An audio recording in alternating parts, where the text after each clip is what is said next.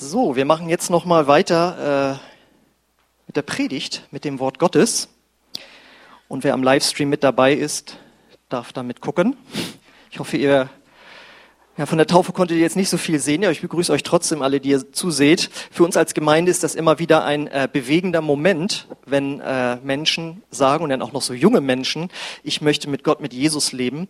Und äh, manchmal ist es aber auch für Gäste, die da sind, vielleicht nicht so ganz verständlich, warum wird so getauft, auf diese Art getauft und was haben sie damit gemeint, wenn sie gesagt haben, ich habe mich da äh, bekehrt. Ähm, ich möchte dazu einiges sagen. Die Predigt trägt deswegen den Titel Schäm dich nicht.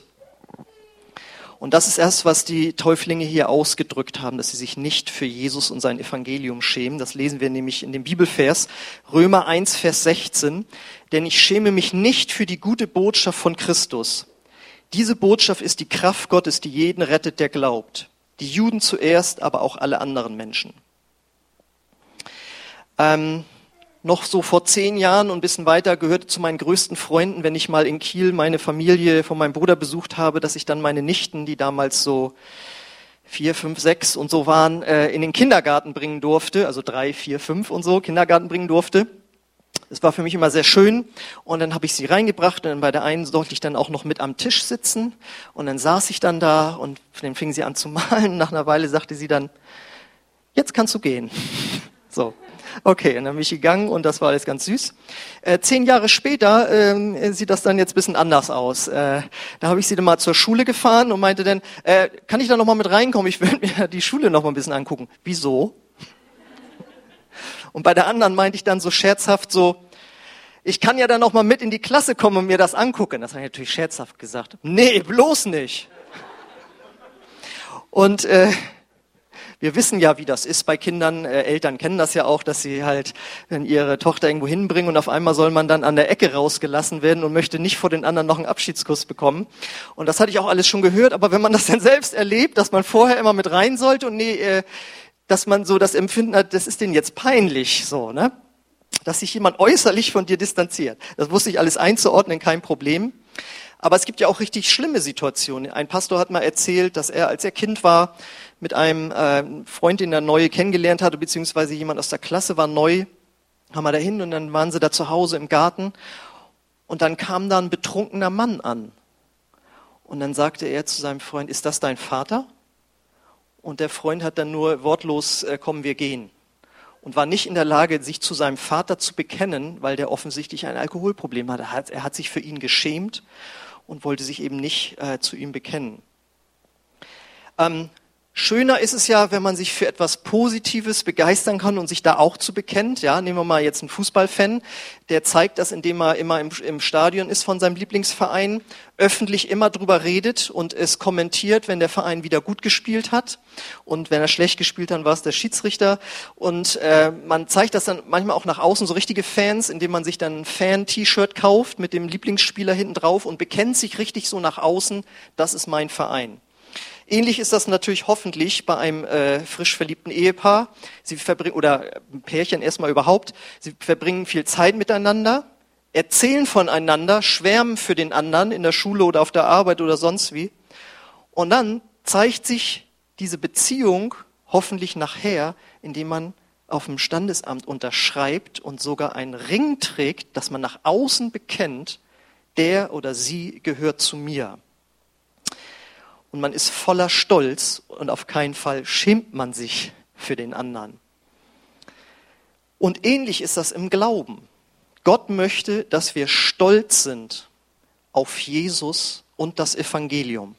Denn das ist ja die andere Übersetzung für die gute Botschaft. Das wurde früher immer mit Evangelium übersetzt, aber weil das Wort viele nicht mehr verstehen, steht da jetzt eben gute Botschaft, aber das ist eben das Evangelium.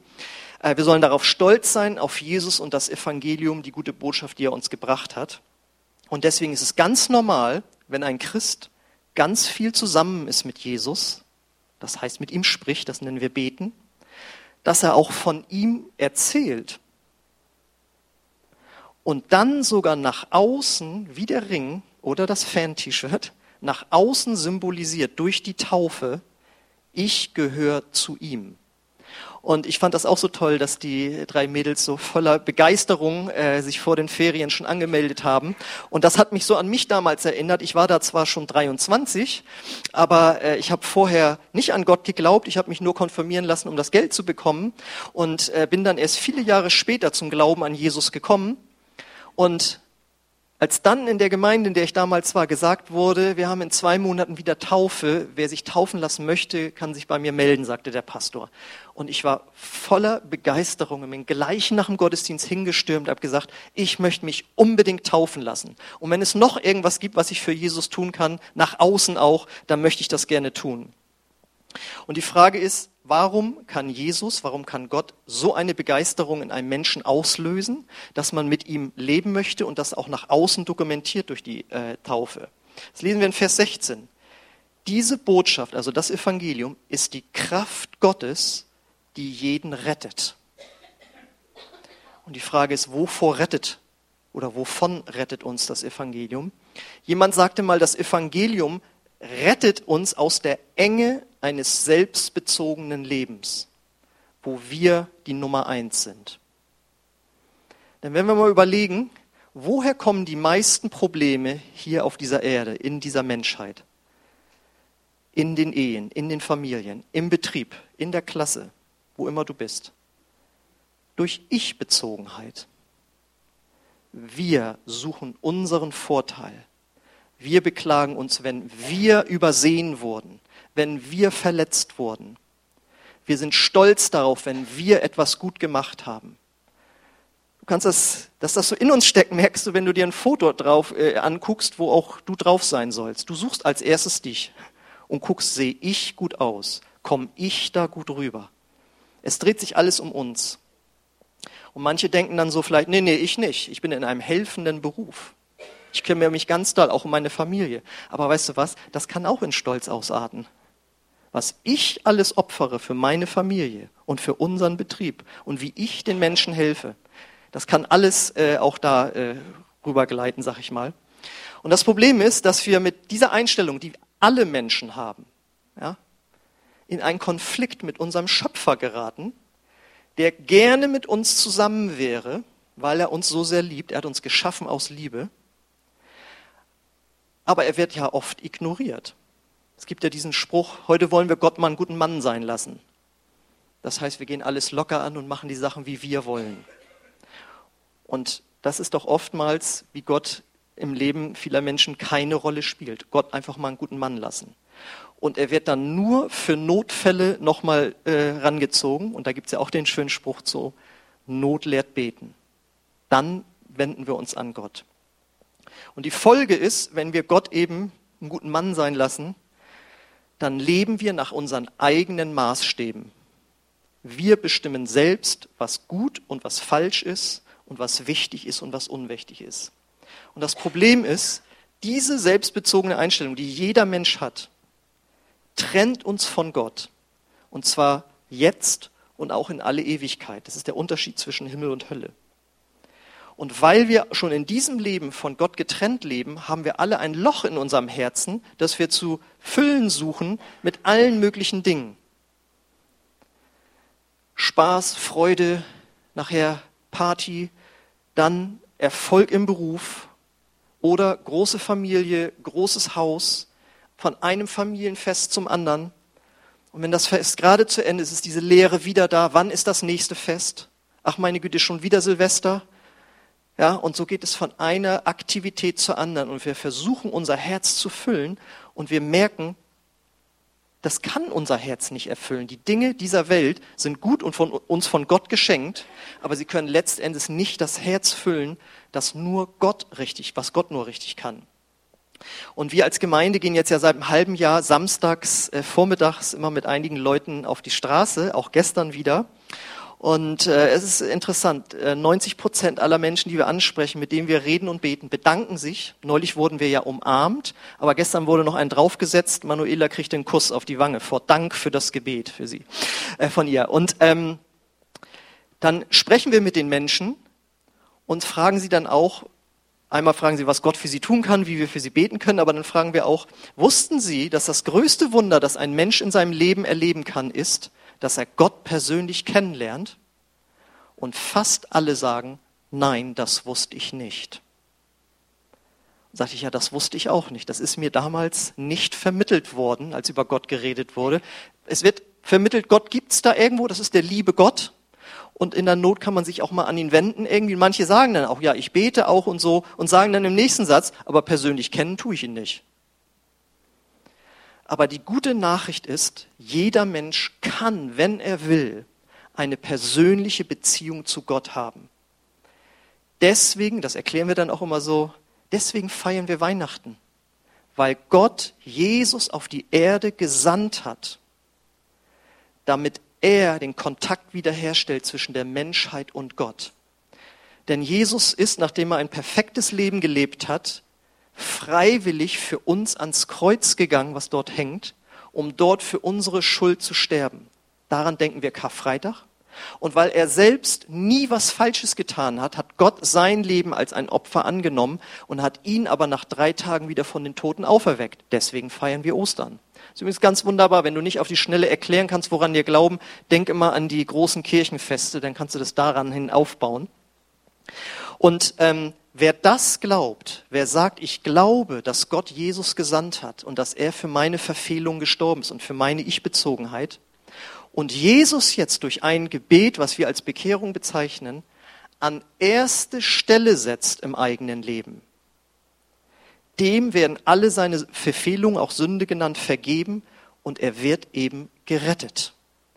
Und das ist diese geniale Botschaft und auf einmal haben wir einen Kontakt zu Gott und Gott kommt in unser Herz und füllt unsere Lehre aus. Und die Täuflinge haben das erfahren, ich habe das auch erfahren. Und weil wir das erlebt haben, was es für ein Gefühl auch ist, Gott persönlich zu kennen, hat Jesus gesagt, und jetzt möchte ich, dass ihr das nach außen zeigt. Und dafür hat er die Taufe eingesetzt. Euch ist vergeben worden, zeigt das nach außen. Und das drückt die Taufe aus und darauf können wir stolz sein. Dann lesen wir in Apostelgeschichte 22, 16. Und nun, was zögerst du? Steh auf, lass dich taufen und deine Sünden abwaschen, indem du seinen Namen anrufst. Das heißt, wenn wir uns am Taufen lassen, heißt es, wir schämen uns nicht zu bekennen, auch ich war ein Mensch, der Vergebung brauchte und ich habe Jesus darum gebeten. Das bedeutet dieser Satz, ihn anzurufen. Damit ist ja kein Telefon gemeint, sondern damit ist ein Gebet gemeint.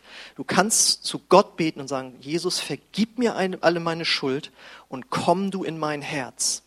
Und somit symbolisiert unser Taufbecken auch eine Art Badewanne nicht, dass hier tatsächlich äh, jemand, die waren ja alle hübsch und wunderbar weiß angezogen, ja, äh, nicht, dass es um äußerliche Reinigung ginge, sondern es symbolisiert, dass das Herz innerlich gereinigt wurde durch das Blut, das Jesus am Kreuz äh, vergossen hat. Und jetzt ist es ja so, jeder von uns hat ja bestimmt sich schon mal bei irgendeinem Menschen entschuldigt.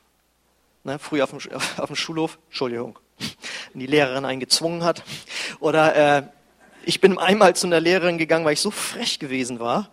Das hat wohl mich doch berührt irgendwie und habe ich mich am nächsten Tag entschuldigt und sie hat mir dann ja auch logischerweise vergeben.